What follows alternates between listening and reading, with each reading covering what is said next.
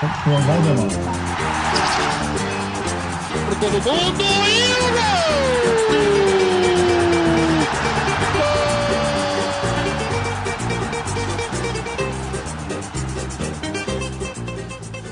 o Muito mais do que futebol no ar. Bem-vindo, bem-vinda, amigo, amiga. Central 3, é sempre um prazer uh, falar com vocês, bater essa horinha de papo aqui é, com vocês. A gravação de 12 do 11 de 2020. É... Semana de Copa do Brasil, semana de campeonatos eliminatórios, tem jogo do brasileiro rolando, como sempre, vai ter sempre. É, e algumas coisas aconteceram na semana uh, de fora de campo que, enfim, é, mexeram bastante com a estrutura do futebol. É, tem é aquela coisa, né? Uma chama a outra, né? A estrutura do futebol ela é interligada. Então, quando cai o técnico do Flamengo, o Flamengo chama o do Fortaleza. E aí o Fortaleza chama o do Cuiabá. E aí o Cuiabá chama o de alguém né? É uma reação em cadeia, não tem jeito. As coisas que acontecem com os grandes, as decisões que envolvem os grandes, os gigantes, os maiores, impactam nos médios, que impactam nos pequenos. É, e o, enfim, é a história de Domenech, é a história de Ceni, é a história de Colde. É, muito se falou na semana sobre ética, sobre decisão, sobre, sobre modelo, sobre o que dá errado ou não, paciência ou não. Dá para falar muito sobre treinadores. Eu vou dar o meu alô para você, Lúcio. Quero o seu destaque dessa semana uh, intensa uh, no futebol brasileiro. Semana intensíssima. Olá, todo mundo. Prazer a gente estar aqui de novo, junto. É, Leandro, Mauro, todo mundo que nos escuta, o prazer de sempre. A gente, a essa hora, na semana passada, estávamos pela Geórgia e agora voltamos à nossa realidade, voltamos à tragédia do Brasil desabando mesmo. Já estou até com saudade de estar pela Geórgia. Agora a gente tem que voltar para a nossa realidade do imbecil falando que somos um país de maricas e, e, e falando aquelas boçalidades dele, a nossa tragédia do dia a dia, a nossa a pequeneza de nossas tragédias. Vamos que vamos, vamos falar aí de, de, de o quente da rodada nunca foi tão quente, muita coisa para falar. E daqui a pouco o Leandro e a mim vai anunciar um convidado muito especial para gente. É fato. Salve Mauro, como é que tá você? Como é que você vê? Domenech, Cênico, De, Abel. É, aliás, Abéis, né? Tem o Abel do Palmeiras, tem o Abel no Inter pela sétima vez. Eu gosto, eu não sou totalmente contra, viu, Mauro, o sebastianismo. É, até porque eu sou maradonista e tem essa coisa, né? É, as pessoas realmente são, é, é, se permitem é, enlouquecer com o Maradona e largar a mão da razão. É, mais sete vezes o Abel, o Abel Braga no Inter, eu acho que não entra nessa, né, nesse tom de sebastianismo, mas foi campeão do mundo lá, vale um pouquinho da festa, da farra, mas acho, é, imagino que o Inter vai perder força. Enfim, seu destaque, como que você vê essa semana? É, muito debate é, é que tocou na ética, né? No treinador, que pode sair, que não pode, que repetiu a dose no caso do Ceni, né? Mais uma vez, o torcedor do Fortaleza tem ou não direito ao orgulho próprio, ao orgulho de falar, peraí, eu te agradeço pelo que você fez, mas peraí, como é que é, né? É, é, tem, tem muito debate aí. Como é que tá você? Salve, salve, Leandro, Lúcio, amigo que acompanha mais um Muito Mais do que Futebol. Assim, o que me chama a atenção é o torcedor. O torcedor, ele tem aquela postura passional, então ele vai, é, eventualmente, é, passar por cima de qualquer coisa, até para não ter critério nenhum para defender a paixão dele. Então acho que o torcedor não pode balizar a análise. Agora, me chama a atenção quando eu vejo vários colegas na imprensa, nós somos profissionais né, do jornalismo, trabalhamos na cobertura do esporte, entre outras áreas, mas está falando de futebol, é, com um discurso de, ah, mas largou, saiu. Cara, jornalista troca de emprego, jornalista recebe proposta. Quem não gosta de receber uma boa proposta? Quem é que, por mais que esteja feliz trabalhando numa determinada empresa, em qualquer área, não fica feliz quando uma empresa concorrente vai lá e fala, cara, vem trabalhar com a gente, tem essa proposta para você, você vai fazer aqui tal trabalho, tem essa grana aqui para te pagar de salário, eu tenho esse benefício, se for o caso, isso, aquilo outro. Todo mundo gosta. Mesmo que você não aceite a proposta, você fica envaidecido, porque é um reconhecimento do seu valor profissional. É alguém pensando, esse cara é bom, tá lá do outro lado, vou trazer ele para cá. Eu quero esse cara aqui. Então, Eu acho que no futebol não é diferente. Eu, eu, eu, eu, não concordo nada, nada, nada com essa ideia de que ah, o técnico tem que cumprir. Os clubes não cumprem, eles mandam os caras embora, eles também têm o direito de seguir o caminho deles. E essa cadeia alimentar funciona exatamente assim como você falou. Aí o Fortaleza está zangado, mas foi tirar o técnico lá do Cuiabá. Aí o Cuiabá vai lá e tenta tirar o técnico do Guarani. E assim vai. Se não for do Guarani, possivelmente vai ser de um outro lugar. Porque para você contratar um técnico desempregado, você tem que, tem que coincidir, ter um técnico bom eventualmente no mercado. O normal é o bom estar empregado. E você quer sempre contratar alguém bom. Né? Então tem isso, você pode até encontrar, como em qualquer outra área, um cara bom que momentaneamente está sem emprego. Você pode encontrar também um técnico bom sem emprego. Na Europa, hoje tem o Pochettino, vice-campeão da Liga dos Campeões na temporada não passada, mas a anterior, né? E que desde que saiu do Tottenham não se encaixou em clube nenhum até agora. E certamente teve propostas, teve convites e não, não, por alguma razão não, não, voltou a trabalhar. Mas você não vê muita gente lá, aqui, o Abel. Abel já foi um técnico de ponta, hoje não é mais. Aí o Internacional o contrata por quê? Pela falta, alegando que ah, não tem muita opção, é um contrato até fevereiro, o presidente vai, não sabe se vai ficar, vai sair, vai ter eleição, como é que vai ser, como é que não vai ser. E o Abel já conhece, é a segunda vez que o Abel aceita um, um, um, um convite de trabalho nessa linha. O do Vasco também foi assim, teve até aquela frase dele, né? O presidente foi sincero comigo, falou, vou atrasar o seu salário, mas vou pagar. Até falou em tom de elogio, que foi até um negócio meio contraditório. Então, assim, eu acho que assim, o Rogério saiu, como, como o Chamusca saiu e foi para Fortaleza, porque sabe, é, a vida é assim, a vida é assim. E, e os clubes também mandam embora. Entendeu? Como nas redações também, os jornalistas são demitidos, nas empresas de ônibus, entendeu? nos escritórios de contabilidade, nos bancos, nas fábricas. As pessoas são demitidas. São demitidas. Então, eu acho que eu, não entendo muito essa discussão. Eu acho que tem um pouco aí de, de ciúme de parte né, daqueles que se manifestam até por serem, de repente, apaixonados pelo São Paulo. Todos nós temos a nossa paixão também por um clube de futebol, óbvio. E, e pelo fato de ver o seu grande ídolo, né? É, dessa vez indo para um rival, mas não um rival, o Cruzeiro era um rival em crise, né? Então o São Paulino olhava, ah, Cruzeiro está brigando para não cair, deixa o Rogerão lá, está tudo certo. Agora, o Flamengo, atual campeão da, da, do, do, país e, e da, do continente, com o elenco que tem, o camarada pensa, poxa, ainda mais estreando contra o São Paulo. Então gerou toda essa reação. E acabou que o São Paulo venceu o jogo. Quer dizer, é, o Rogério fez uma opção muito clara. É, ele quer, ele, ele quer não, ele é técnico. Ele escolheu ser técnico. E técnico trabalha no rival, trabalha em qualquer lugar onde apareça uma possibilidade. O Zico, que não foi um técnico de grande sucesso, teve lá o seu momento, os seus momentos. O principal dele foi no, no Fenerbahçe, chegou até a quarta de final de Liga dos Campeões, quando foi eliminado pelo Chelsea. É, o Zico sempre disse: eu não, eu não vou nunca treinar, treinar, no futebol brasileiro porque eu não quero enfrentar o Flamengo. E treinou lá fora, na Índia, é, Iraque, sei lá onde, Japão, é, é, Turquia, mas ele nunca trabalhou aqui. É uma opção. O Rogério nunca deu esse sinal. O Rogério foi para o mercado. E o próprio Rogério já foi demitido pelo São Paulo. Na sua primeira oportunidade como técnico. Então, é assim que funciona. Eu, eu, eu, acho que a gente tem que encarar isso como naturalidade. Eu encaro com naturalidade. O Flamengo perdeu outro dia o Jorge Jesus.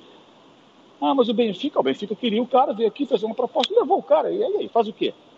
O Benfica certamente já perdeu técnicos também para outros clubes. É, é, amanhã, se um clube maior que o Benfica, ou mais, de mais destaque na Europa, quiser o, o Jorge Jesus, talvez o Benfica perca o Jorge Jesus para um outro time. É, acontece. Né? Aliás, o Flamengo perdeu o Rueda para a seleção do Chile, o Jorge Jesus para o Benfica, o São Paulo perdeu o Bausa para a seleção da Argentina, o Osório para a seleção do México, ou seja, isso, isso tem acontecido já há algum tempo com os estrangeiros. E agora o Celta leva o Eduardo Cudê do Internacional. Agora, o que me chamou a atenção mesmo foi toda essa comoção com o Rogério trocando de clube. E eu não lembro, eu devo estar, sei lá, perdendo a memória, com algum problema, porque eu não lembro de nenhuma gritaria quando no ano passado o Thiago Nunes era campeão da Copa do Brasil, tinha sido campeão estadual duas vezes e campeão da, no, no ano anterior da Sul-Americana, colocou o Atlético de novo num patamar elevado, e o Corinthians foi lá e contratou o Thiago Nunes. Não vi nenhum escândalo com isso. Como contratou esse ano agora o Wagner Mancini, que estava no Atlético Goianiense fazendo até um bom trabalho. E o Palmeiras contratou o Abel Ferreira, que era técnico do PAOC. Qual a diferença? Eu não consigo entender a diferença. A diferença foi, essa do Rogério foi um escândalo, uma discussão, eu não entendo. Ou então vamos discutir todos os técnicos que trocarem de clube. Então acho que não tem muito cabimento. Acho que essa, essa discussão é meio é, é, observatório da imprensa, mas Cara, Não tem cabimento todo esse discurso. Ah, ele largou o Fortaleza. E o Wagner Mancini largou o Atlético Goianiense? E o Thiago Nunes, que largou o Atlético Paranaense? E o Paok, tadinho do Paok, nem é um dos maiores times lá do país, da Grécia, não é Olympiacos, né, Panathinaikos, o Paok que se dane, a gente vai lá e pega o técnico deles. Ah, faça-me um favor, né? Quer dizer, eu achei, eu achei, eu achei até um negócio tão sem nexo que custa acreditar que isso tenha acontecido, embora tenha acontecido. Eu, ô Lúcio, quero saber também é, como você enxerga isso, como você enxerga é, é, essa coisa do Kudê, né? Realmente como futebol brasileiro, é, como sala de espera, né? O futebol brasileiro às vezes parece realmente uma sala de espera é, e o Celta parece mesmo mais negócio, uma porta de entrada mais razoável. Acho que a única diferença que eu vejo, viu, Mauro, do Rogério Ceni para os outros é a Uh, enfim, o, que, o, o 2019 do Rogério Senna, né? Tornou a história um pouquinho. É, a, a, coisa dele ir pro Cruzeiro, voltar pro Fortaleza, o Fortaleza aceitar ele de volta, deve ter causado uma inflamação no torcedor. Aquela coisa assim, ele não vai fazer de novo, né? É, mas, a... mas, Leandro, o, o Fortaleza não aceitou o Rogério por caridade, aceitou porque ele é um técnico muito bom e ele colocou o Fortaleza no outro nível. Se ele tivesse feito um trabalho bem a boca, mais ou menos ali, Claro, seria demitido de também. Então, assim, claro. É tudo, é, tudo, é, é, tudo igual, é tudo igual. E o que me chama a atenção não é o torcedor. Eu entendo perfeitamente a mágoa do torcedor, as contradições do torcedor, a falta de critério do torcedor. O torcedor é assim, o cara é apaixonado. Do, do, do, no dia que o torcedor analisar futebol, o dia que o torcedor só vê futebol em duas linhas de quatro, no jogo entre linhas, e na bola coberta e descoberta, e analisar é. futebol com a, com a frieza que tem que ser cobrada de nós, jornalistas, acabou o futebol. Ele tem que ser assim mesmo, ele tem que ser apaixonado, apaixonado, fica puto, reclama de tudo, mesmo sem razão. Agora, o que me incomoda é ver os profissionais que trabalham no esporte, na imprensa, ou etc., ex-jogadores, não, porque ele trocou e tá, dá um tempo, pô, todo mundo troca de, de emprego, todo mundo troca de time, troca de clube. Ora, é uma proposta melhor, não, não tem como comparar. O desafio profissional, a oportunidade que passou agora na frente do cara, é muito grande. É até, muito grande. Até então, porque, né, o, o Mauro. Ficar é... aqui ah, não existe isso. Até porque contrato tem a cláusula, né, para ser quebrado. Então faz parte do contrato. É... Então eu, eu entendo a raiva porque é, eu entendo a raiva mais pela parte do. Peraí, ele me deu a palavra, né? Palavra não tem cláusula. Palavra você acredita ou não, tudo mais. Mas o contrato tem cláusula, enfim. É, mas esse, esse negócio da palavra também, até outro dia alguém falou, ah, mas ele disse no Bem Amigos, depois eu fui ver lá, o que ele falou no Bem Amigos, da Sport TV, que eu vi, ah, não, vou, vou, pretendo terminar o contrato, uma coisa assim, agora eu vou lembrar exatamente. Foi nessa linha. Então você tem muito. É. sabe, é, dessa, tem, tem interpretações aí, não estou aqui para defender o Rogério, não, acho que o Rogério é um ser humano que vai errar e acertar como todo mundo. Ele não é, é não é perfeito, pelo contrário, tem as suas idiosincrasias e tal, como qualquer um de nós. É, é eu só acho que não consigo entender, é todo esse escarcel é, é, por conta de um e os outros ninguém fala nada. E será que o Abel Ferreira assinou o contrato com o Paok pensando em quê? Em ficar alguns meses na Grécia e picar a mula. Não. Mas ele achou mais interessante o desafio brasileiro no Palmeiras e veio. Pagaram a multa e foi embora. É, então, assim, qual a diferença? Por que, que o Thiago Nunes não foi questionado quando ele largou o Atlético e foi para o Corinthians? O Atlético tinha todo um projeto de trabalho. O, o Petralha ficou louco, né? O Petralha, o, ficou, o Petralha louco. Ficou, o Petralha ficou louco e quando agora ele saiu do Corinthians, começaram as especulações que ele poderia voltar e na hora ele falou, não, aqui não vai voltar coisa nenhuma. E não voltou. Realmente não voltou, é. que é um direito dele também. Ô, Lúcio. Se incomodado. É, perdão, Mauro, eu, eu acabei, eu, desculpa interromper o não, não, é isso aí, é isso aí mesmo? Vamos em frente. É tá, isso, é isso. tá bom, tá bom, que eu veio atrasado aqui, eu achei que você tinha terminado o raciocínio. Lúcio, quero te ouvir. Leandro, é, essa coisa eu, eu vi muita coisa assim de. Aí também sigo um pouco na linha do Observatório da Imprensa, mas eu vi muita coisa de, de colegas jornalistas falando também muitos é, que se transferiram, que mudaram de lugares de emprego, e aí querem ver uma diferença entre a natureza dos trabalhos também, que realmente eu não vejo. Eu sempre digo nessa hora que eu acho curioso que, é, brinca, brincando um pouco, mas é verdade. Eles são defensores do mercado e eu, que sou comunista, fico defendendo que não, que pode sair sim, que tem uma proposta melhor, sai. É, é estranho, porque a gente inverte de papel nessa hora, né? Muito maluco. Fico eu defendendo o mercado fica um papo de maluco, né? E eles viraram comunistas, de repente. É, então tá tudo maluco mesmo. Porque, assim, eu vi tanta coisa, e eu vi essa discussão de alguns colegas falando, alguns que estavam em redações ao meu lado quando viram certas coisas, participaram delas, assim. É, eu me lembro, eu estava no Jornal do Brasil, Mauro trabalhou no Jornal do Brasil também, já pegou ali o Jornal do Brasil ali é, grande ainda, mas, mas já, já financeiramente já tinha problemas. É, eu cheguei depois, peguei com mais problemas ainda, quer dizer, era o grande Jornal do Brasil sempre, mas tinha problemas financeiros sérios, e vi, em um dado momento, o Globo ir lá e fazer uma limpa Quer dizer, era uma estocada final naquele momento ali agonizante que, que matava o jornal de vez. E não teve pena, foi lá e aniquilou. E muitos deles que estão nessa discussão estavam nesse bolo. É, e agora numa indignação, assim, e, eu vi tanta coisa, assim, sabe? Eu vi é, nesse momento observatório da imprensa bastidores, conto aqui também, é, a, a ESPN e a Sport TV tinham um pacto de não agressão por muitos anos, que perdurou. Um, um não buscava é, do outro na concorrência. Um dia alguém quebrou. Ué. Alguém falou, não, chega disso, vou lá e vou buscar fulano. E, e quebrou, ué. E, e aconteceu. É, e, e, é o que rola. E aí na profissão dos outros não pode. É claro que tem algumas coisas assim de que envolve paixão, torcedor, etc. Mas profissionalmente é isso. Enfim, também não sei porque essa histeria também. É, me chamou muita atenção o fato de muitos, assim, é, estarem comigo em algum momento nessas redações e, e, com essa loucura, com essa indignação, enfim. É, é, triste jogo, o Cudê, né? Perif... O, é, é, eu, eu, eu queria te ouvir sobre o Kudê também, viu, Lúcio? Porque é, eu acho que é isso. A gente tem um consenso so, sobre a, a, questão do, do contrato que você quebra tudo mais.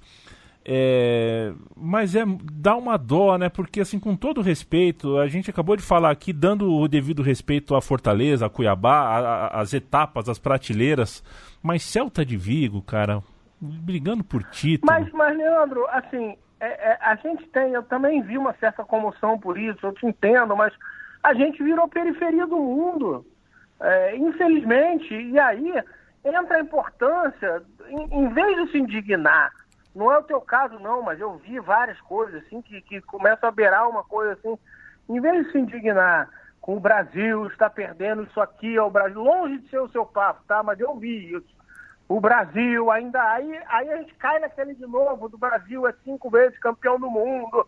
Mas por que, a gente, nesses 20 anos que o Brasil caiu tanto no futebol, e por que, que o debate do jornalismo, que tinha sim uma função pública de levar esse debate, apontar o dedo, é, por que, que esse debate não, não, não, não se preocupou com debater CBF, fiscalizar CBF, o, nível do nosso futebol. Enquanto o nosso futebol era jogado com chutão, é, esses mesmos jornalistas estão indignados, eles eles estavam lá, cara, falando que estava maravilhoso, que o trabalho do professor era excelente. Estou é, pegando como modelo o professor, mas porque era um modelo mesmo. É, e vários outros. Não, estavam batendo peito e falando que estava tudo maravilhoso. E aí, de repente, descobriram que o mundo não acha maravilhoso, que o mundo anda para o nosso futebol. Que, que, que, que, o Brasil é periferia. E que eles vêm aqui, a verdade é o seguinte: treinador estrangeiro vem aqui, é, esses estão vindo, mesmo alguns bons, quando estão sem é, mercado, quando estão sem contrato, ou sem mercado, ou tem um anozinho ali, tampão. O cara não acertou nada melhor, e aí naquele ano ele fala: bom eu posso ficar parado esperando o ano que vem o mercado, ou posso ir ali, vou ali na esquina fazer um dinheirinho, sabe? Sabe, o contrato desses caras a gente não pode esquecer. Em um ano, um camarada desse faz o quê? Faz 10 milhões de reais, é, ou sei lá, 3 milhões de dólares. É muito dinheiro, gente. O cara vem aqui, o, o Jorge Jesus, o, o fulano, ele fica um ano. Um ano que ele ficaria é, em casa é, vendo televisão, é, ele fez, ele veio aqui e fez 2 milhões de dólares. Então o cara vem aqui para isso. Ele não vem aqui por outra razão. Ele vem aqui porque ele naquele momento ele não está encaixado em alguma coisa. E aí vem a ponte. E a gente é periferia mesmo, vai perder para o Celta, vai perder para o que for. Porque o Celta é a porta de entrada. O cara pode chegar lá e pode entrar. E, no ano seguinte está no, no, no Barcelona, Real Madrid. É, é pelo menos o, o desejo dele. Então a gente não tem que ficar com essa história. Ah, o Inter é o líder aqui, o mundo não quer saber, sabe? O mundo não vai, não vai fazer diferença para o mundo, sabe? Se o cara foi líder. Tá aí o Jorge Jesus, o cara ganhou tudo aqui. Mas não fez diferença. O mundo, os, os grandes do mundo, não fez diferença o cara saber se o, cara, o que, que o cara fez no Brasil. Infelizmente, a gente tem que cair na real. É o desejo do cara, sabe? O cara quer, tem um desejo, uma ambição de ir para clubes maiores na Europa, de fazer um trabalho lá, é, que é o centro do mundo hoje. É do jogo. E vão continuar vindo aqui pegar um dinheirinho. É, e está sendo bom para a gente também essa relação, essa promiscuidade mesmo, de, de, o cara vir aqui pegar um dinheirinho, porque a gente, mal ou bem, em um ano a gente mudou um pouco as coisas. É, eu queria, a gente tem, vai ter pouco tempo, é. vamos ter um convidado muito especial. Eu, eu queria só falar assim da questão do. Ontem ficou assim, eu fiquei muito assim. A gente vai falar com calma depois da questão do Domenech. Ele ontem, vendo aquele jogo, ele deve ter caído a ficha nele meu Deus, por que, que eu não fiz isso? Por que, que eu não mantive o protocolo Jesus? É, é, é, é eu, em algum momento, a gente acabou, eu mesmo, sabe? Eu fiquei tão incomodado com uma certa xenofobia nos ataques a ele que a gente acaba tomando partido de atacar essa crítica xenófoba, etc., contra o Domenech se fazia, e a gente acaba. Eu desde o começo falava que, que é, é, ora, o Flamengo tinha que ter ficado lá com os mãos de Deus, com não sei o quê, para manter um protocolo, etc. E que ia ser brabo trocar o, o, o, pneu com o carro andando. Em algum momento pareceu que ele ia conseguir, mas não dava. Era, era o óbvio, que a gente falava mesmo, tinha que manter um protocolo. E ontem, vendo, ele deve ter caído na real. Meu Deus, era tão simples, era só manter um protocolo. E, e certamente ele sabe fazer isso. Certamente ele é bom treinador mas ele a, a, talvez tenha sido acometido pela vaidade. A vaidade do ser humano é uma tragédia. E aí ele acha que o, o protocolo dele é melhor, vou chegar lá, vou fazer e pronto. E aí deu no que deu. A gente ainda vai poder falar muito mais sobre isso, mas acho que você você tem um convidado que nos honra muito. O camisa 16 que estava no aquecimento e a gente fez mistério, mas não fez mistério de propósito, não. A gente ficou de, de anunciar, anunciar, não anunciou. Agora eu anuncio. Se bem que essa coisa de anunciar em podcast, eu sempre falo, né? É bobagem, porque quem está ouvindo geralmente lê a descrição do programa e já sabe quem está. É, então eu vou chamar. É. Primeiro mandar um abraço para o Mauro, né? A gente desconectou o Mauro César Pereira. É, e ele, terça-feira, estará com o nosso convidado, Eduardo Monsanto. É o lançamento do livro A Virada, um lançamento virtual, porque a gente, embora, é, por incrível que pareça, viu, Brasília, a gente está numa pandemia. É, e, enfim, lançamento de livro é, tá, tá tendo que ser assim: virtual no dia 17, próximo, terça-feira, às 19 horas. O livro A Virada, Panda Books, a virada conta a história sobre o milagre em Lima. Quem assina é Dudu Monsanto, que apresenta o pontapé aqui na Central 3. É, e, o, e o Dudu Monsanto narra. Se você precisar que comente, comenta. Se quiser que apresente a jornada, apresenta. Se quiser que vá para o campo reportar, reporta. Se fizer bem para o coração dele, ele também dirige clube de futebol e ele escreve história também. É, impressionante, Eduardo Monsanto. Eu fiz a apresentação, um servição aqui, um servicinho, né? Tem mais aqui pra gente falar sobre os convidados especiais, sobre como ter o livro autografado. Terça-feira, dia 17 às 19 horas, a virada. Do que se trata esse livro, Dudu Monsanto? Meu abraço. Como é que tá você? Fala, Yamin. Abraço para você.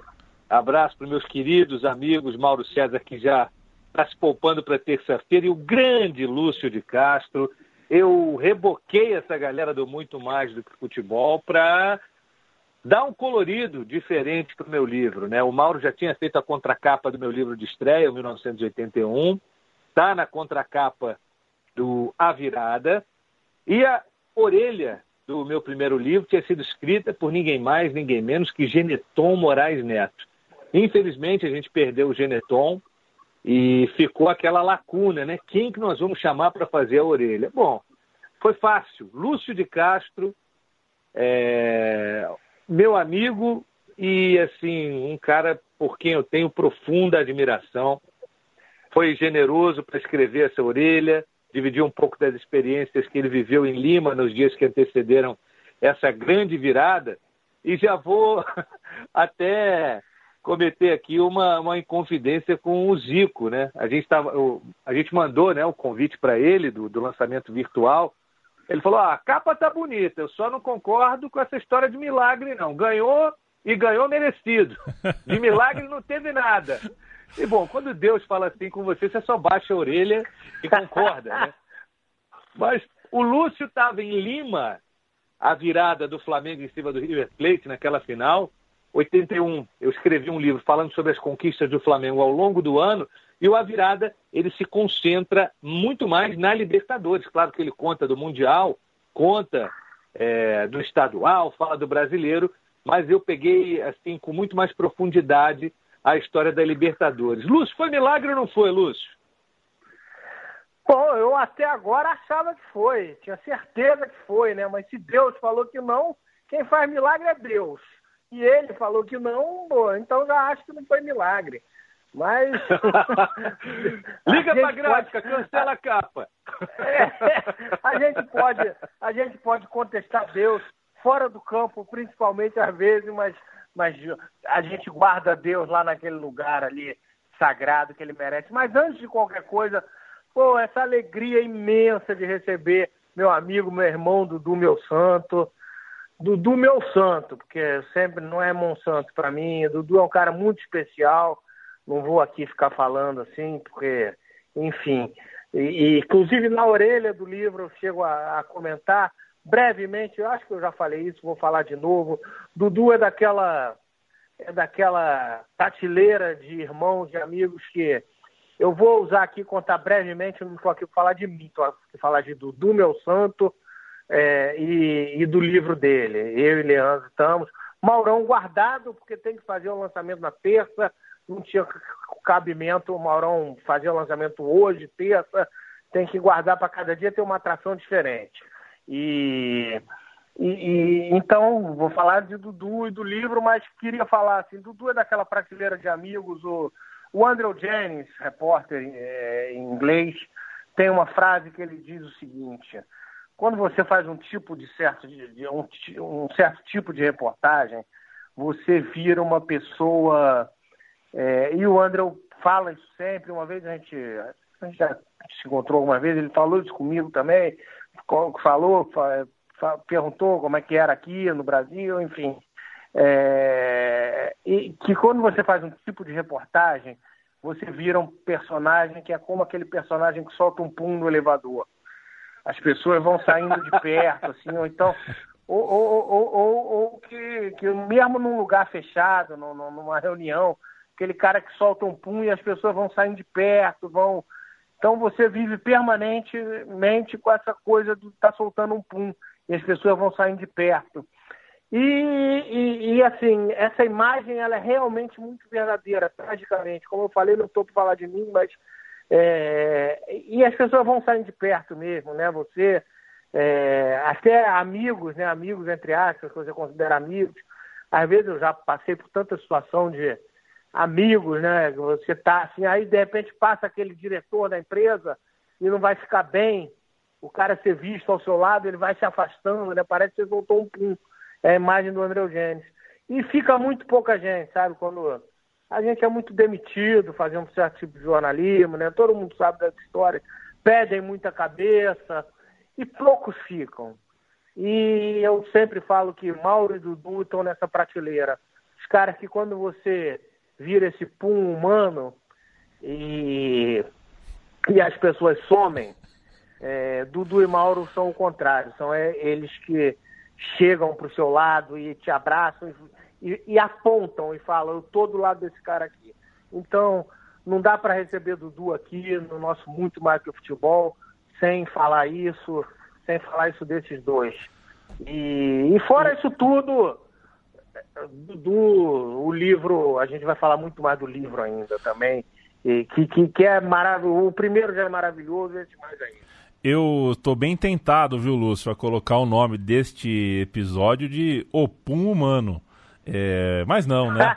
mas não, vou deixar o Dudu, vou deixar o Dudu Monsanto e outras coisas que a gente já conversou, falamos muito. Bota aqui. aí, o pum humano, o pum humano não contesta Deus. que coisa. Kudê, Rogério Ceni e o pum humano. Agora, o, o Dudu, vem cá. É, o seu livro é, será lançado, a virado, Milagre em Lima. É, a gente fica sempre é, tentando, tentando entender como foi o processo de produção. Eu não quero cometer inconfidências, mas como, como somos amigos, né? É, eu sei um pouco do seu processo de buscas de entrevistas. Quero saber se você se satisfez com todas elas, se está o elenco inteiro lá dentro. É, é, como que foi, né? Como que foi essa, essa assim, ó a história foi feita, a história ainda é recente, o cimento ainda está fresco, né? a gente tem assim, pessoas. É, é, é, o Rafinha, por exemplo, é um personagem icônico dessa, desse livro. Mas, pô, já foi embora, a história meio que já acabou e já tem, já tem que contar a história como, né, meio que em retrospecto. É, então eu queria entender qual foi o tom. Né? Qual foi o tom, como é que foi a abordagem, como é que foi a apuração para você ter esse livro com tantos depoimentos? Primeiro é, é interessante contar que esse é um livro que é um filho não planejado. Sabe quando é, você está só namorando com alguém e de repente é, fudeu, apareceu esse filho. Por quê? O Marcelo Duarte ele me procurou, foi o editor pela Panda Books, onde a gente lançou em 1981, ano rubro-negro. Como o livro estava esgotado, ele falou: bom, vamos relançar com um capítulo novo, falando rapidinho aí sobre o que aconteceu em 2019? Falei, tá, beleza. Qual, quanto de espaço que eu tenho? Ele falou, ah, mas 16 páginas. Eu sentei e comecei a escrever. Bom, se eu tiver que explicar essa vitória, não tem como eu não falar da reestruturação política do Flamengo.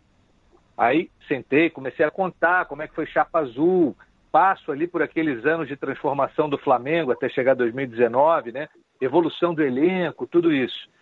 Claro, não vou me omitir de falar do que aconteceu com os garotos do Ninho. O livro tem um capítulo dedicado a não só falar sobre o que aconteceu, mas humanizar também esses garotos, as famílias né, que, que foram é, dilaceradas para sempre pelo que aconteceu. Falo muito sobre o envolvimento, os responsáveis, enfim, tudo que foi investigado até agora, é, não só no inquérito da Polícia Civil, mas também é, por parte da CPI, da Assembleia Legislativa do Rio de Janeiro. E, claro, vou falando sobre Libertadores, título Carioca, Ampassan, Brasileirão Ampassan, falo do Mundial de Clubes também. E aí essas 16 páginas viraram 120, meu amigo. Quando eu entreguei para a editora, eles olharam e falaram, olha, isso aqui é um novo livro. Eu falei, gente, mas o 1981 é o livro que eu levei três, quatro anos para fazer, pesquisa, é, ida para entrevistar as pessoas é, dentro e fora do Brasil. Fui a Portugal entrevistar Anselmo, Moser na época morava lá. Então, assim, não foi um livro fácil de fazer e eu não posso botar na rua um livro que não tem uma qualidade próxima, pelo menos, do que foi o 81. Ah, tudo bem, então você tem 40 dias aí para fazer as entrevistas que você quer. E aí foi uma doideira, cara. Eu falei, pô, em 40 dias, como é que eu vou me virar para entrevistar todo mundo? E aí veio do céu um anjo, a Ana Paula Garcês, querida produtora, genial, muitos anos de, de ESPN, cobrimos Copa da África do Sul juntos. Eu liguei para a Ana para pedir o telefone de um atleta, expliquei para que, que ela era o projeto, ela falou, cara, eu estou disponível, você quer que eu te ajude? E assim, é, como um anjo, ela veio, a gente, pô, já é amigo há muito tempo, e falou, não, eu vou abraçar isso com você, fica tranquilo. E enquanto eu estava produzindo as pautas e fazendo as entrevistas, ela já ia agilizando o próximo entrevistado e conversa com um e puxa outro. E, cara, o resultado é que nesses 40 dias eu consegui, é, do Jorge Jesus ao Diego Alves, Rafinha, Rodrigo Caio, Pablo Mari me deu entrevista já na Inglaterra. Rafinha falou comigo antes de ir embora, Felipe Luiz, William Arão falou, o Gerson deu o depoimento por escrito. Everton Ribeiro, entrevista fantástica, Arrascaeta. O Arrascaeta, o que eu achei mais curioso, o nome dele, Georgian, o pai dele é um fissurado por turf, né? Foi jockey, o próprio Arrascaeta foi jockey. O Georgian, o nome dele, era o nome de um cavalo, cara. Que era um cavalo super vitorioso. E o pai era tão tarado em turf que botou o nome do moleque de Georgian por causa de um cavalo. Coisa que você vai descobrindo é, fazendo essas que entrevistas. Que loucura né? isso. É, eu espero que Bruno o pai... Henrique também... Vai lá, vai lá, Dudu. Diga. Não, eu ia falar que eu espero que o pai, do, o pai do Arrascaeta não gaste o dinheiro do filho com, com corrida de cavalo.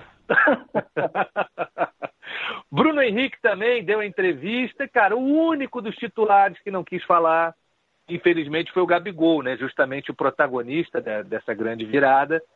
Ele é menino, acho que ainda não tem exatamente a noção do que é um documento histórico que vai ficar aí para as futuras gerações. Ele está vivendo tudo isso agora, tem outras prioridades, a gente respeita.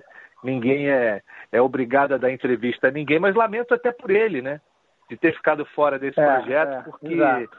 acho que é um registro histórico, foi feito com muito carinho e assim.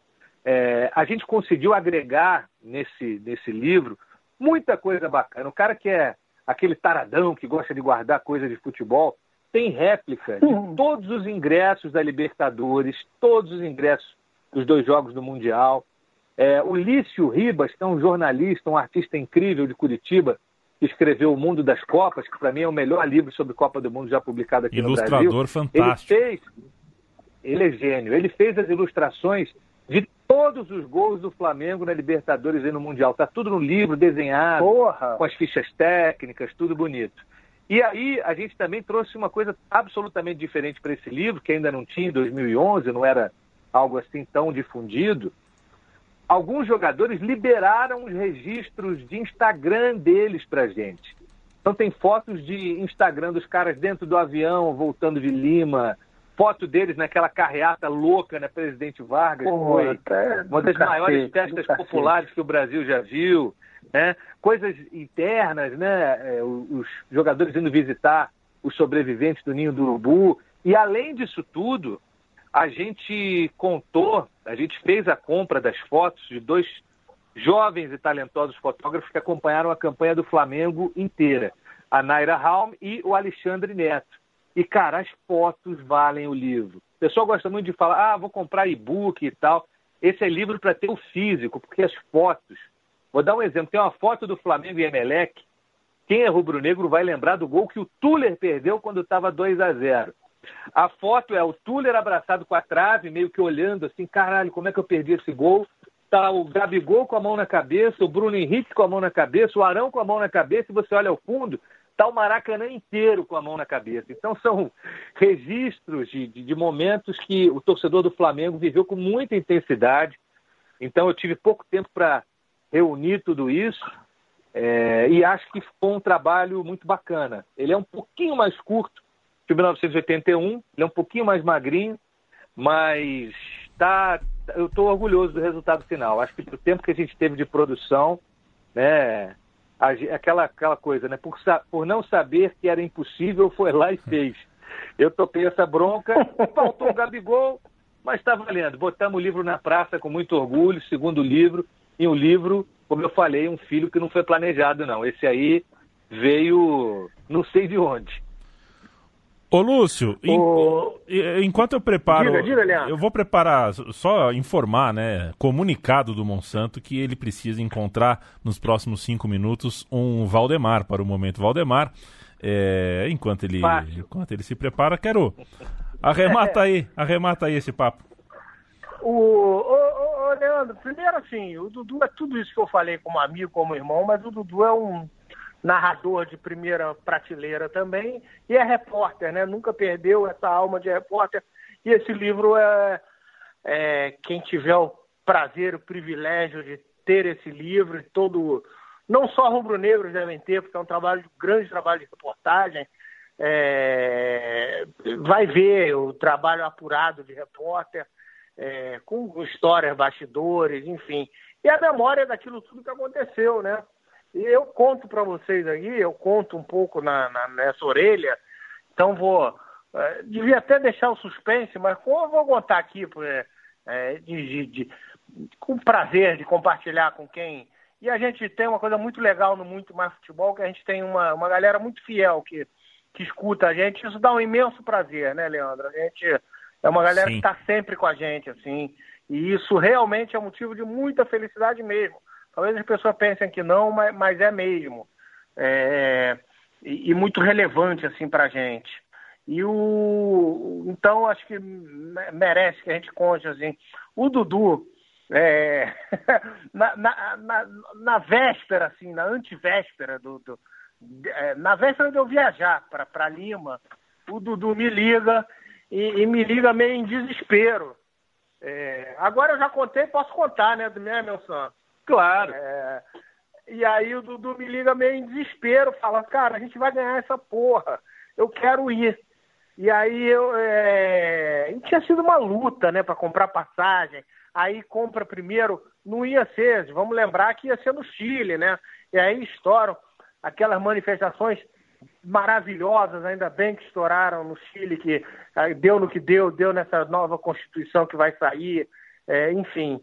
É, mas e aí vai para o Peru, então mudar a passagem, etc. E, e, e, e, tudo encarecendo em Lima, aí conseguir com mais três amigos, assim, consegue alugar uma casa ali aos, aos trancos e barrancos, e o Dudu me liga e fala assim, só que assim, é, eu na verdade, aí também contando aqui, é, quando acaba o, o Flamengo e, e, Grêmio do Maracanã, alguns amigos meus, esses três amigos, malucos, eu não faria isso, primeiro por, por, por dureza de grana mesmo, né? Segundo, porque realmente eu, aí eu também não. Um pouco de superstição também, que as coisas acho que dão azar. Eles já tinham comprado antes do, do, do Flamengo e Grêmio a, a passagem para então ainda é, Chile, né? Depois conseguiram trocar, mas enfim, já tinham garantido a passagem. Eu falei, não, eu vou esperar, não, não é possível. Eu, eu sei que vai ser difícil depois, mas vou esperar. Bom, enfim, acaba aquele jogo do Maracanã, todo mundo vai comemorar, não sei o quê, eu venho para casa voando é, e começo a entrar é, na internet para comprar minha passagem e ver se ainda era viável, se ainda o preço ainda era razoável, né? E aí, assim, cheguei em casa uma da manhã, sei lá, acho que eu fico até às cinco da manhã tentando comprar e num preço razoável e consigo. E aí, porra, fiquei feliz demais, né? Mas isso um mês antes, né? É, quando a, a, coisa foi andando, é, o, o, o, preço da passagem é, foi uma loucura, né? Virou aquela loucura e na, na antivéspera ali da minha viagem, o Dudu liga e fala assim: Cara, eu vou fazer uma loucura. A gente vai ganhar essa porra e eu não quero estar tá fora. Eu, porra, vacilei, não comprei. Tá caro pra cacete, mas eu vou comprar, fazer uma loucura com grana e, e depois fico pagando essa merda, não sei o quê, mas vou. E aí eu, eu é, você ter por acaso segundo lugar lá na tua casa? Falei, Dudu, para você sempre vai ter um lugar sempre vai ter, claro, a gente vai dormir no teto, sei lá o que a gente vai fazer, mas vai ter um lugar. Mas, cara, segura aí, cara. Tá muito, é muita loucura essa grana que você tá me falando, não sei o quê. É, porra, eu também tô achando, tô com fé que vai ganhar, é foda ganhar, não sei o quê. Perdão pelos palavrões, tá? Galera que tá nos escutando, mas eu, eu tô me permitindo pelo assunto. É, enfim, mas vai, vai dar para ganhar. É, mas tá, tá muito louco é, você gastar essa grana pra...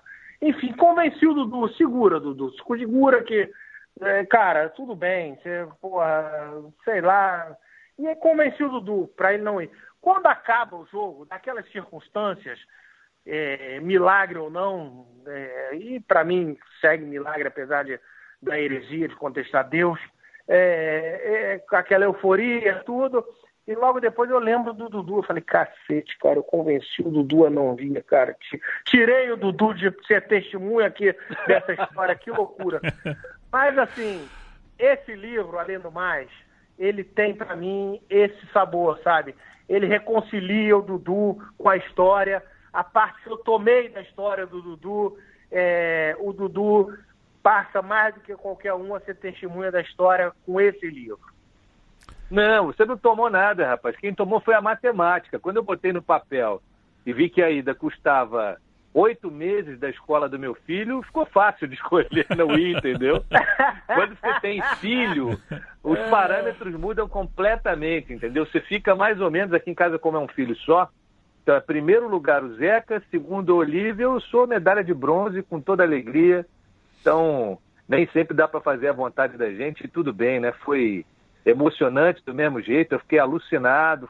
Não sou disso, fui para a varanda gritar, cara. Eu tava transtornado com o que aconteceu, foi, foi inesquecível e fazer o livro foi muito legal para poder saber das histórias de bastidores que são muito ricas, né? Isso é que é o legal, ter conversado com 10 dos titulares, mais o Diego Ribas, mais o Renê, mais o Jorge Jesus, Vitinho.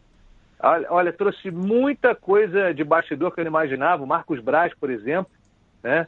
a gente nem fala muito agora por ser candidato, mas essa história acho que não, não tem como não contar. Ele dizendo que a, a vinda do Gabigol é, não era desejada. O Abel procurou se informar. Olha, moleque não é, não é de grupo, não, acho que não é uma boa trazer.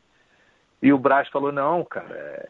lidar com jogador problemático, ele falou comigo dessas palavras, se eu tenho um tesão na vida, é lidar com jogador problemático. Vocês podem querer vir me ensinar qualquer merda aqui, agora não venha tentar me ensinar a lidar com jogador problemático, não, que é o tesão da minha vida.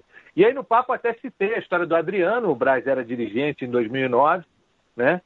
E ele falando, olha, deixar o Adriano fazer o que ele fazia não era ser permissivo, não era liberar o bunda lelê, era fazer o que era melhor para o time, era o que o time precisava. Ele falou, com todo respeito, o reserva do Adriano era o Bruno Mezenga. Ou seja, é, tem que haver uma certa habilidade também nessa hora de administrar esses caras que ganham fortunas, que estão acostumados a serem endeusados 24 horas por dia, porque alguns deles não, não tem muito controle, não tem muito juízo, e alguns, cara, no caso do Adriano mesmo, eu ser o último cara na vida a julgar. Ele é feliz, ele vive de um jeito que ele curte. Na época que ele estava no Flamengo mesmo, com essas, entre aspas, indisciplinas aí, ele conseguiu entregar uma campanha fabulosa em 2009. Então, cada um é de um jeito, e se você quiser conviver com as pessoas do jeito que são, dispor do, do que elas têm para oferecer é, num ambiente como esse, coletivo, você tem que respeitar algumas coisas, né? E eu entendo o que ele fez em 2009 e 2019 foi um ano que ele fez escolhas muito acertadas. Esse ano já não foi tão bem na escolha do Domi aí, que infelizmente não virou, mas não dá para acertar todas também, né? É, e tem aquela questão também, né, Dudu? É, às vezes, o que a pessoa tem, que a gente qualifica como o que tem de pior, é parte também do que tem de melhor. É, é, é, é porque é, se eu tirar toda a marra, a indisciplina, a, a, em alguns casos, é, toda essa cabeça dura do Gabigol, talvez eu vá. Se eu tirar isso dele porque é, ruim para ele, talvez eu tire coisas que. Talvez eu tire gasolina da essência dele também, né? É, tem da, algumas, carac algumas características fazem parte é, da, da, do, do, da parte boa e da parte ruim do jogador. A virada, Milagre em Lima, Eduardo Monsanto lança o livro terça-feira, dia 17, a partir das 19 horas, nos canais virtuais pra, da Panda Leandro, Books. Pra, isso, boa. O, a, servição, né, Leandro? É, exato. Facebook e YouTube da Como é que vai Panda ter, Books. Vai ter uma live, né? Isso, vai ser uma live de 7 até as 8 e meia da noite. Outro, live é o cacete, né? Vai ter um ao vivo, mas vai ter. Né? Isso! Exatamente. Vamos ter aí esse encontro ao vivo no YouTube e no Facebook da Panda Books. Mauro César Pereira, presença confirmada aí nos primeiros 40 minutos. E a gente vai ter convidados especiais aí que a gente vai divulgar até dias antes ali, né? Quando estiver chegando mais perto. A partir de segunda a gente já vai disponibilizar o link também para quem quiser comprar o livro autografado. Então, é só ficar ligado nas mídias sociais da Panda Books e também nas minhas mídias sociais, no Twitter, arroba Dudu Monsanto, e você vai ter o link lá, quem quiser comprar ele autografado, vou ter o maior prazer de autografar e levar essa história para vocês. Momento, Valdemar. Futebol é isso aí. É novo técnico do Flamengo é o senhor Valdemar.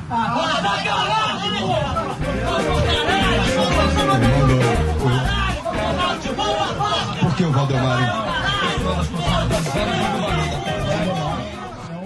Olha, Dudu, eu não sei é, se, no, no, se a elegância aqui do anfitrião, é, né, se, a, se o código faz com que eu te peça para começar ou para terminar.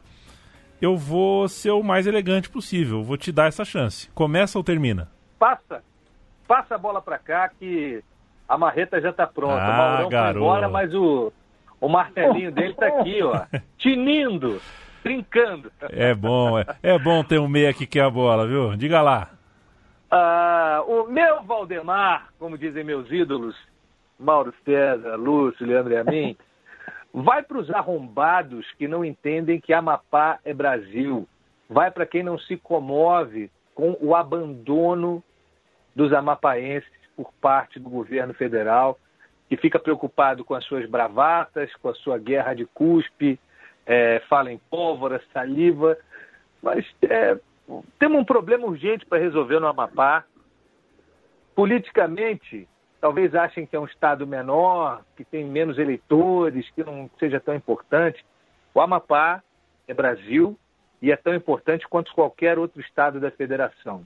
A maneira como essa crise energética no Amapá está sendo conduzida é uma grande sacanagem com o povo amapaense e a maior prova de Boa. que as pessoas que estão no poder estão cagando, a palavra é essa, estão cagando para o povo do Amapá. Então, o meu Valdemar vai para o governo federal, vai para a Aneel, que não fiscalizou essa empresa europeia que está lá como concessionária, e vai para todos aqueles que querem vender o país da gente a, a preço de banana, querem privatizar tudo, ó, privatistas, o resultado, quando esse processo é feito a moda caralho, está aí. Parabéns para os envolvidos, força para o povo do Amapá que essa situação se resolva o quanto antes. Valdemar do Dudu na minha caixa de e-mail toda quinta-feira, meio-dia, tá, Dudu? Lúcio. Lúcio, teu Valdemar. Bom, primeiro dizer que do prazer imenso. Hoje, muito mais do que futebol, inaugurou uma nova seara que lançou o livro. Então, vocês não sabem o prazer e de a gente cumprir uma função. É, alegria da gente cumprir esse papel. Está tudo tão difícil, tudo tão duro nesse Brasil de 2020. Prazer de reunir uma pessoa tão querida como o Dudu e num trabalho tão espetacular então fica aqui o convite para todo mundo nessa terça-feira aí no lançamento. A pena, quem não acompanhou o lançamento do, do, do 1981, outro primor do Dudu, foi negócio de livraria, uma loucura, uma comoção, fila monstruosa. É uma pena a gente não ter isso agora, mas em breve vai ter. É, oxalá a gente tenha logo e, e, de novo esse, esse contato entre isso. Então foi um prazer a gente o Muito Mais do que o Futebol hoje lançar um livro. O meu Valdemar aqui, e o prazer de receber o Dudu, fica já desde já um imenso abraço. É... O meu Valdemar, meu Valdemar vai para é, o retrocesso em vista, óbvio. A gente ainda vai debater muito mais isso, muito mais que o futebol, conversar sobre. É... Você pode aqui ou não, um, um cara dá errado, um técnico. Mas é essa discussão tacanha, sabe, do. do e, e aí o patriotismo de merda, né, de alguns que, que não se incomodam com a Amapá, que não se incomodam com, com tudo que está acontecendo no Brasil, mas que botam no peito, né, na, só, só, só para isso, o verde e amarelo, a nossa bandeira. É, como eu vi uma definição ontem, é, é, é esse povo não se incomoda com nada, né? Não se incomoda com genocídio, não se incomoda com o cara fazer ódio a torturador, não se incomoda com, com um Pantanal pegando fogo, a Amazônia pegando fogo, com a Amapá, as pessoas desassistidas, é, não se incomoda com a milícia, não se incomoda com nada. Só se incomoda quando é, fala de bunda, quando fala da bunda dos outros, eles morrem, né? Aí são patriotas, né? Enfim, enfim é... e, e, no futebol a gente está vendo um pouco a mesma coisa.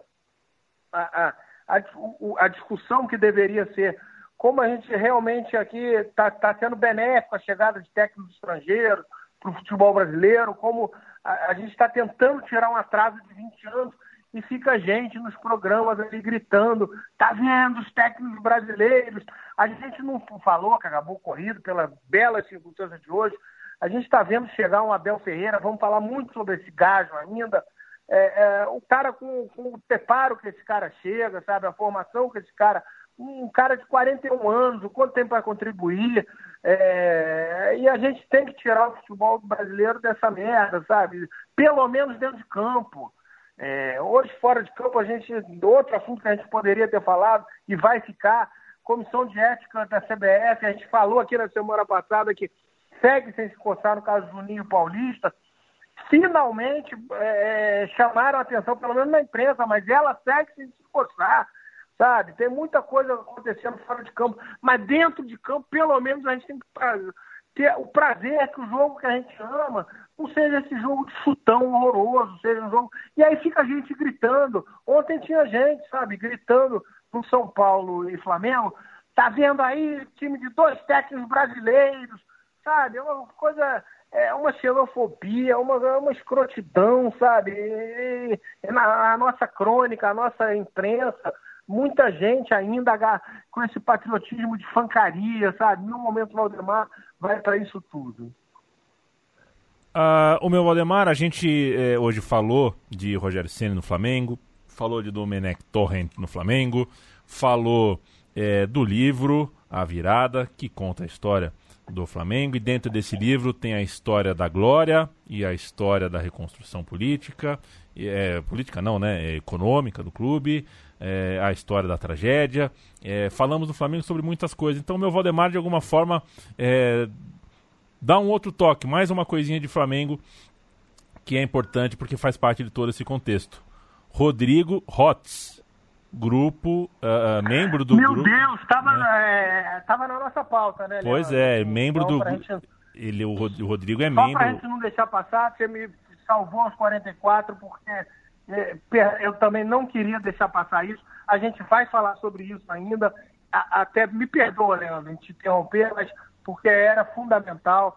Ainda bem que você salvou no seu Valdemar. Mata aí, mas esse assunto a gente vai voltar porque é de uma gravidade tremenda. É isso, a gente, a gente não pode deixar passar essa semana, mas pode sim revisitar, revisitar é, esse tema. O Rodrigo Rotz é um membro do Flamengo da gente, né, um grupo político dentro do clube. E, enfim, está sofrendo do conselho de, por parte do conselho diretor do clube um processo que pode até terminar é, é, na, na, sua expulsão definitiva do quadro de sócios. É, e isso é muito grave. É, o, os clubes como o Flamengo, que tem mais de 100 anos de história, tem que se dar mais o respeito, né? E, e enfim, é uma é não sei se foi você, Lúcio, ou você, Dudu, que usou agora há pouco a expressão briga de cuspe, né? É, é, enfim, às vezes, eu, às vezes eu imagino grandes clubes do Brasil fazendo exatamente isso, sabe? É, e é bom não falar de cuspe, né? Porque tem o, o, senhor lá andou dizendo que quando acaba a saliva tem que entrar pólvora. Eu não estou afim de pólvora, então eu vou, não vou cuspir para manter minha saliva dentro da minha boca.